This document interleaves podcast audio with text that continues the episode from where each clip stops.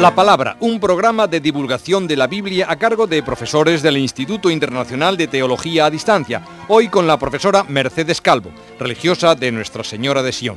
Y el tema, seguimos, Historia de Israel, tercera parte. Buenos días, profesora. Buenos días. Hoy vamos a empezar a seguir, ¿no?, con la monarquía con la monarquía. ¿Y qué aspectos de la monarquía va a destacar hoy?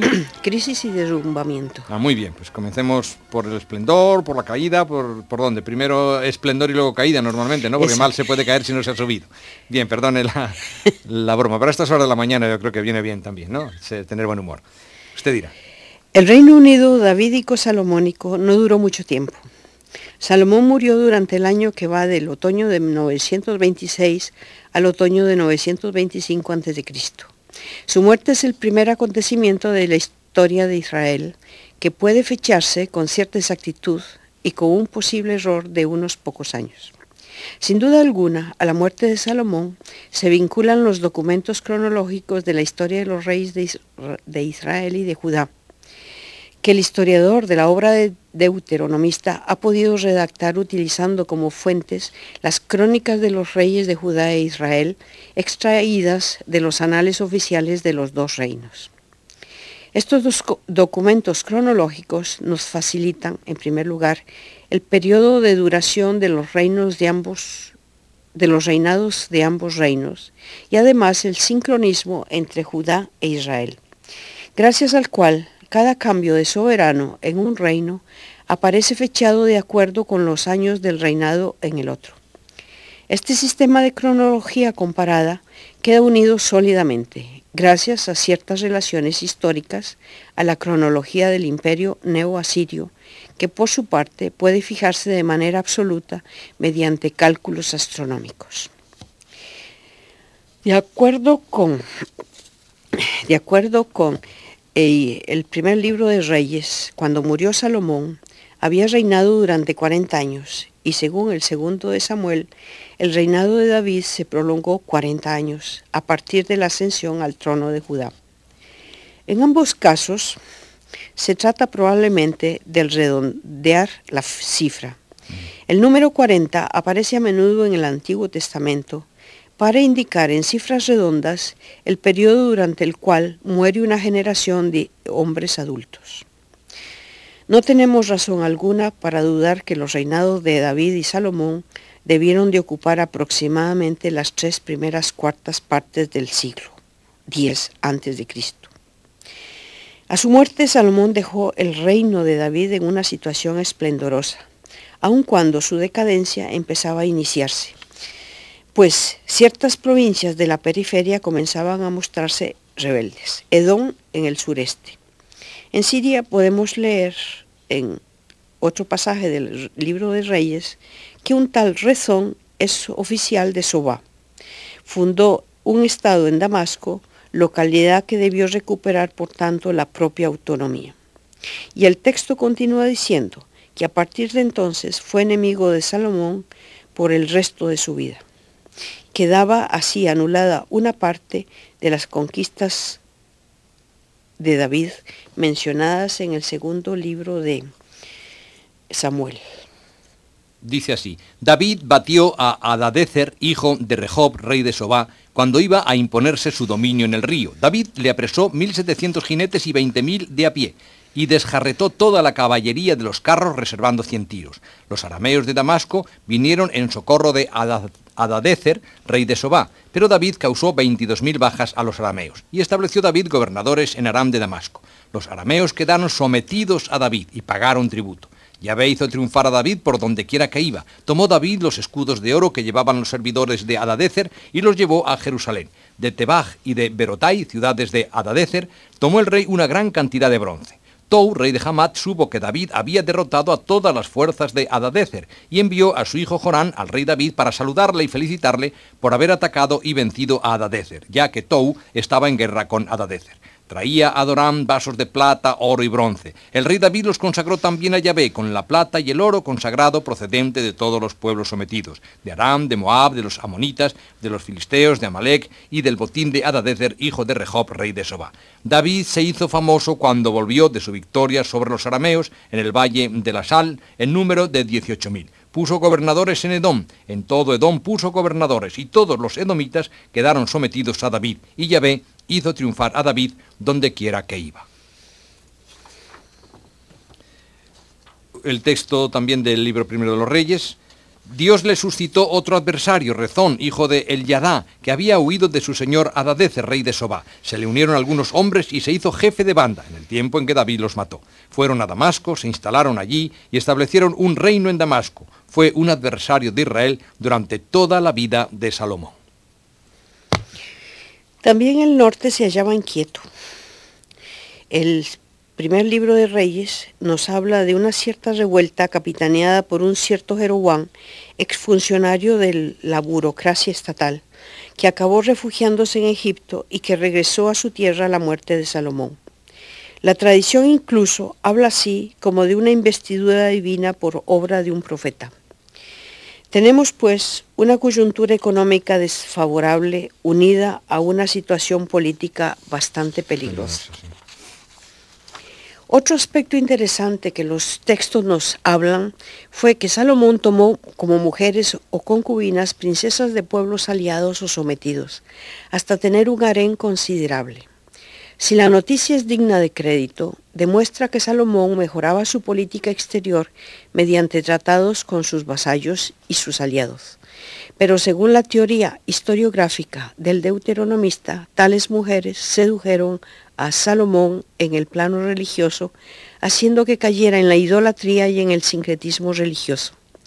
Se trata de una forma más de explicar el hecho, no silenciado por el resto de la tradición, de que la religión israelita de la época no era muy distinta de la cananea, y de defender al mismo tiempo la tesis de la degeneración religiosa tras el abandono de la primitiva pureza. Finalmente tenemos los impuestos de que nos, habla los, que nos hablan los textos mismos con bastante detalles. Bien, y ahora algún capítulo avanzando naturalmente en la historia, ¿no? Mm, pasamos de Salomón a su sucesor, que eso, a sus sucesores, que esto establece eh, un, punto clave, digámoslo así, entre la independencia de Israel y Judá. Exacto. ¿Mm?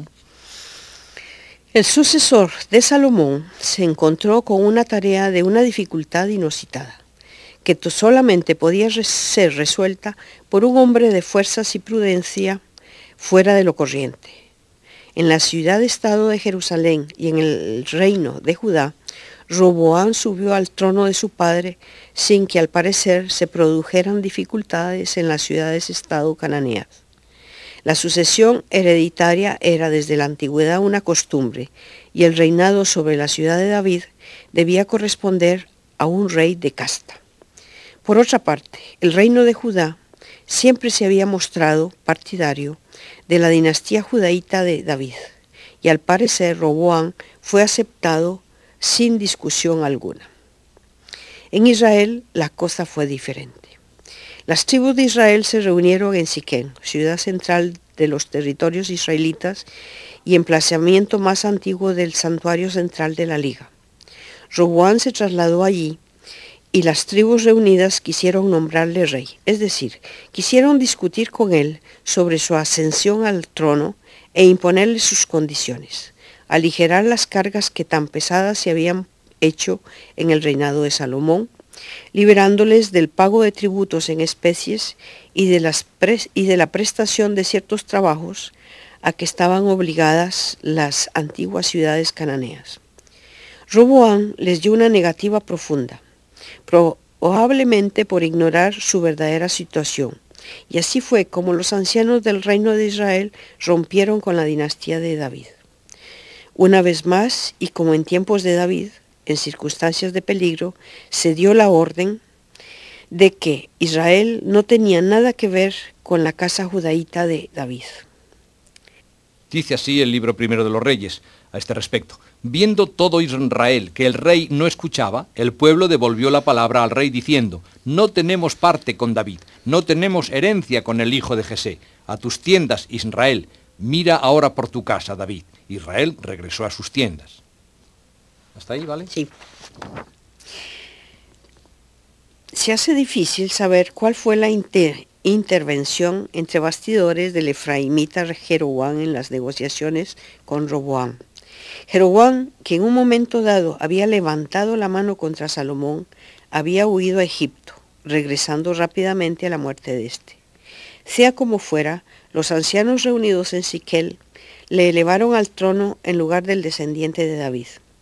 Es probable que en tiempo de su rebelión contra Salomón hubiese sido ya designado futuro rey de Israel por el profeta Agías de Silo en nombre del Señor, e independientemente de las ambiciones personales de Jeroboam, hecho que debió de tener una gran influencia sobre las decisiones de los ancianos de Siquem. Este fue el final del imperio de David que David había construido. Judá e Israel se constituyeron en pequeños reinos separados en medio de, las demás, de los demás reinados siro-palestinos. Entonces ahora una palabra sobre el reino de Judá para entrar luego también en el reino de Israel, ¿no? Sí, sigamos ese orden. Muy bien. Perdón. El de Judá, el reino de Judá, a pesar de ser mucho menor, tenía sobre Israel la ventaja de poder sostenerse con lo ya existente logrando así una organización estable. Durante el tiempo de su existencia mantuvo de manera inquebrantable la sucesión de los descendientes de David. Judá permaneció fiel a la casa de David. Desde un principio, Judá poseyó su capital real, aun cuando no volvió a ser la capital de un gran imperio, como la ciudad de David había creado y que Salomón había construido en forma tan magnífica. El santuario que continuaba albergando el arca fue y continuó siendo el verdadero centro religioso hacia el cual volvían los ojos no solo las tribus de Judá, sino también las de Israel. Bien, y sobre el reinado de Israel, más detalles. Para hacer un, paralelismo, en el reino de Israel la situación era muy distinta. La elevación de Jeroboam a la dignidad real a la muerte de Salomón equivalía a un retorno a la antigua costumbre electiva seguida en el caso de Saúl y que tenía su origen en la forma de elección de los jefes carismáticos del periodo anterior a la constitución del reino. Esta costumbre tendía a que fuese elegido rey aquel que previamente había sido designado como tal por un profeta en nombre de Dios y cuando un hombre había recibido tal designación podía ser elevado a la primera oportunidad. Por tanto, en el reino de Israel, la monarquía fue algo inestable. Sí, comencemos ahora un poco por la cronología, ¿no? Vamos, por la sucesión de los distintos reyes. Los cuatro primeros reyes de Israel, Jeroboam, Nadab, Basá y Ela, que reinan desde el 931 al 885 a.C. aproximadamente, demuestran otra de las características del norte, su crónica inestabilidad política. Jeroboam y Basán llegan a ser reyes mediante sendos golpes de Estado, mientras que sus respectivos hijos, Nadab y Ela, son enseguida asesinados después de cada dos años escasos de reinado. Esta inestabilidad se ve agravada en los primeros años de Jeroboam por la amenaza egipcia. Una estela encontrada en Karnak demuestra la invasión del rey Sesong, como podemos leerlo en Reyes. Sí, que dice así textualmente, el año quinto del rey Roboán, Sosac, rey de Egipto, subió contra Jerusalén. Se apoderó de los tesoros del templo de Yahvé y del palacio real. Se apoderó de todo, incluso de todos los escudos de oro que había hecho Salomón, por lo que el rey Roboán hizo en su lugar escudos de bronce que confió a los jefes de la guardia que custodiaban la entrada del palacio real. Cuando el rey entraba en el templo de Yahvé, los guardianes los portaban y después los devolvían a la sala de guardia. La campaña fue una guerra relámpago fulminante con el fin de reafirmar la influencia egipcia en Canaán. El reino de Judá no debió sufrir mucho, muchos daños, debido a su posición geográfica desviada. Probablemente el rey Roboán pagó un tributo como acto de vasallaje, siguiendo el uso de la época. En cambio, en el norte, el faraón rebasó la llanura de Yisrael hasta Transjordania. ¿Y las luchas entre los dos reinos mm, de qué surgen? De, ¿Cuáles son las razones, digámoslo así? Surgieron eh, como medida estratégica que necesitó Judá de ampliar sus fronteras hacia el norte, pues pasaban a unos centenares de metros solamente del norte de Jerusalén. La lucha fue dura, pero gracias a la alianza que el reino de Judá hizo con Damasco, la frontera quedó inamovible y la paz llegó a ser de hecho permanente.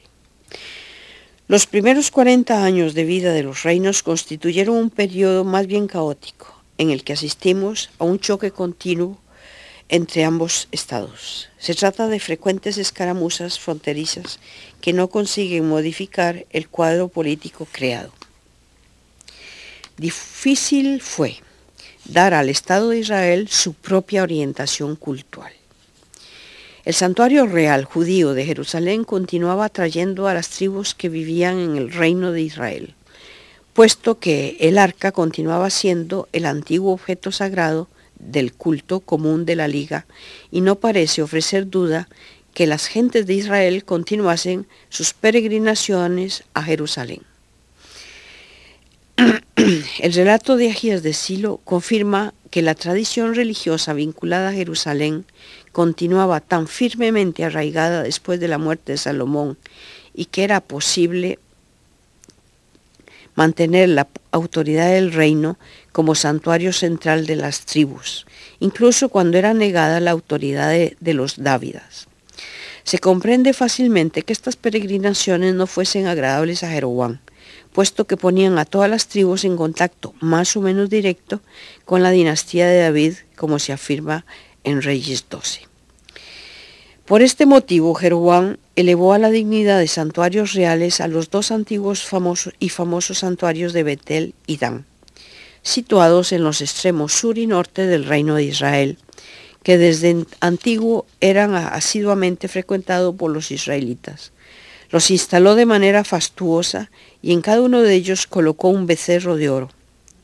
Posteriormente, la residencia de Samaria tuvo también su santuario real y es probable que en él se instalase asimismo un becerro de oro.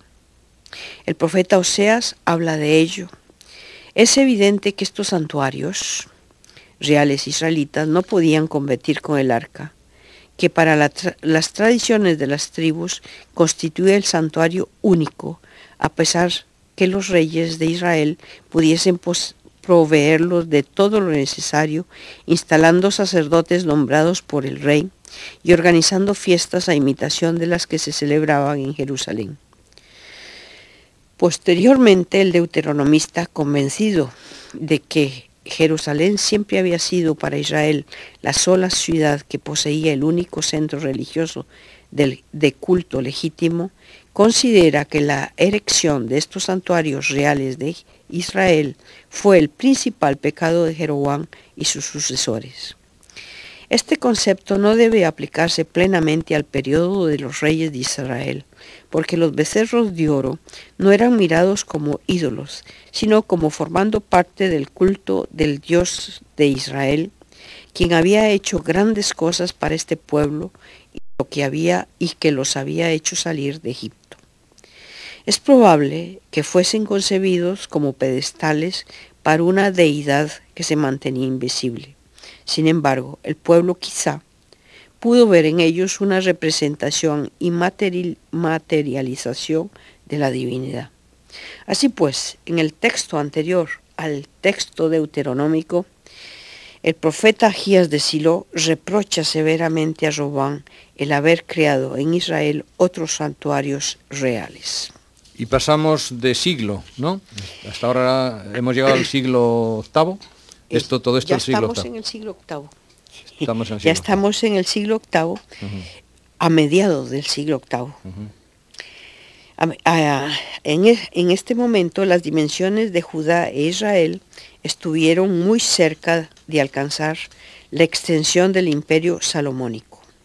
Fue un periodo de paz y de gran intercambio comercial que permitió como resultado una prosperidad tanto tal como ningún israelita viviente podía recordar.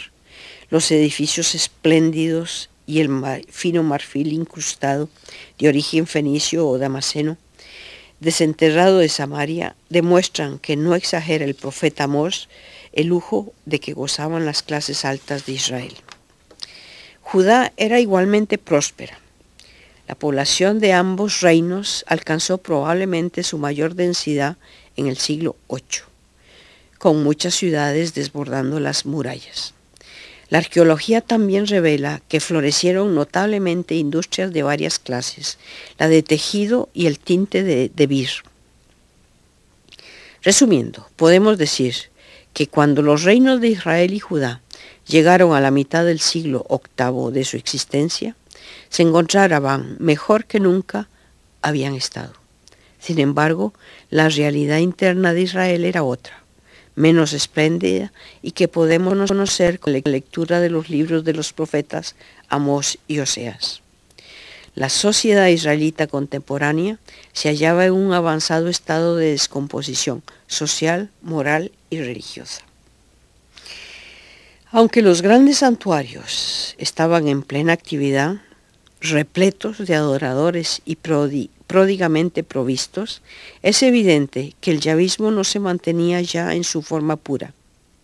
El culto de la fertilidad con sus ritos envilecedores era practicado en todas partes.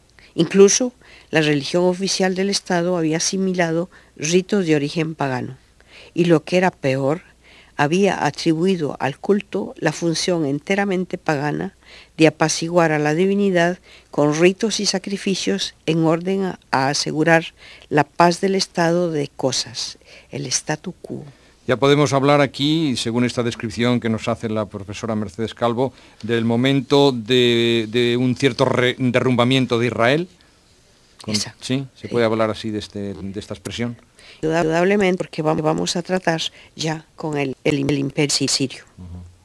Con la muerte de Jeroboam II, 746, la historia del reino de Israel se convierte en un relato de duros desastres. Israel se encontró despedazado por la anarquía en el preciso momento en que estaba llamado a enfrentarse con el resurgimiento de Asiria. Asiria codiciaba las tierras allende del Éufrates a causa de su valiosa madera y de sus recursos minerales y también porque era paso obligado para Egipto. El sureste de Asia Menor y el comercio del Mediterráneo. Los ejércitos asirios hicieron durante más de un siglo campañas periódicas hacia el oeste. Hasta ahora, sin embargo, el poder asirio había estado fundamentado sobre bases débiles y seriamente amenazado por rivales, de tal forma que no le fue posible llevar a cabo sus conquistas de un modo ordenado. Tiglat Pileser III, 745-727 a.C., fue el fundador del imperio asirio, gobernante, gobernante excepcional, fuerte y hábil pone en prácticas un ambicioso plan de conquistas y de expansionismo que le lleva a una política sumamente agresiva. En poco tiempo el poderío asirio se extenderá desde el Tigris y el Éufrates hasta el Mediterráneo, desde los confines de Asia Menor hasta el desierto del Negev, llegando a amenazar al mismo Egipto.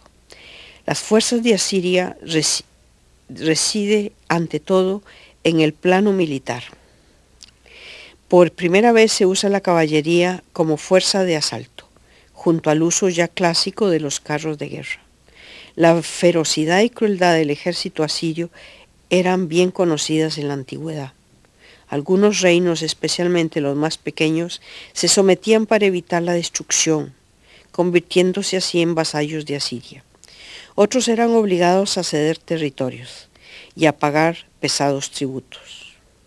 Al menor atisbo de rebelión, Asiria intervenía con dureza, anexionándose la región y sentando en el poder a funcionarios propios. Una novedad en este género de conquista es el uso sistemático de las deportaciones. Ante un serio amago, deportaba toda la población dirigente del país, cercenando así todo posible conato futuro. El Reino del Norte intenta hacia el 734-736 a.C. Un, último movimiento para frenar el poder asirio, la coalición con el rey de Damasco, Racín, en la que se invita también a participar al rey de Judá, Ahaz. Este rehúsa intervenir, por lo que los otros dos intentan someterlo a la fuerza. Se trata entonces de la que se denomina guerra siro-efraimita, último choque entre ambos reinos. Ahaz, cogido entre dos amenazas, la inmediata proveniente del reino del norte y la más remota, aunque más terrible, de los asirios, decide someterse a los últimos. Ahaz se dirige directamente a Tiglat-Pileser, ofreciéndole espontáneamente un tributo y llegando a admitir usos religiosos asirios dentro del templo de Jerusalén, algo absolutamente innecesario y señal del terror de Ahaz. El tributo ofrecido por él lo recuerdan los mismos anales asirios. Tiglat-Pileser no deja escapar la ocasión y, el, y aquel mismo año emprende una campaña militar dirigida primero contra Damasco y después contra Israel. Damasco es conquistada e Israel reducida a estado vasallo, en el que Tiglat-Pileser sienta en el trono a un rey de su agrado, un tal Oseas. Este, por motivos que desconocemos, después de reinar nueve años como vasallo, decide rebelarse contra Salmanasar V, nuevo rey asirio, buscando una posible alianza con Egipto. Asiria responde una vez más con dureza y bajo Sargón II, su sucesor, Samaria es tomada en, en el 722-721 a.C después de dos años de asedio. Gran parte de la población es deportada a Siria. Tal como se lee en el libro segundo de los reyes. Entonces el rey de Asiria avanzó contra todo el país, marchó contra Samaria y la cercó durante tres años. El año noveno de Oseas, el rey de Asiria conquistó Samaria. Deportó a los israelitas a Asiria y los estableció en Jalaj, en el Jabor, río de Gozán y en las ciudades de los Medos. Con el nombre de Samerina, Samaria se convirtió en provincia de Asiria. La clase dirigente fue deportada y sustituida por personas nombradas ad hoc.